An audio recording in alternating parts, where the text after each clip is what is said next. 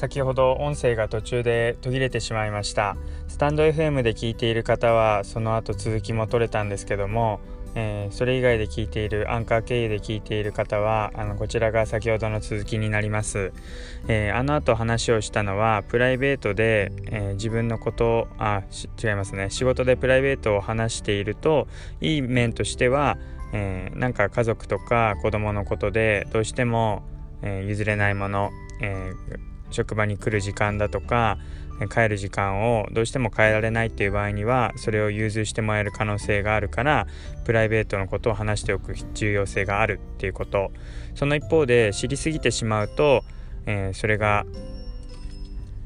休みの日まで連絡が来るようになったりとか公私混同になってしまうということが、え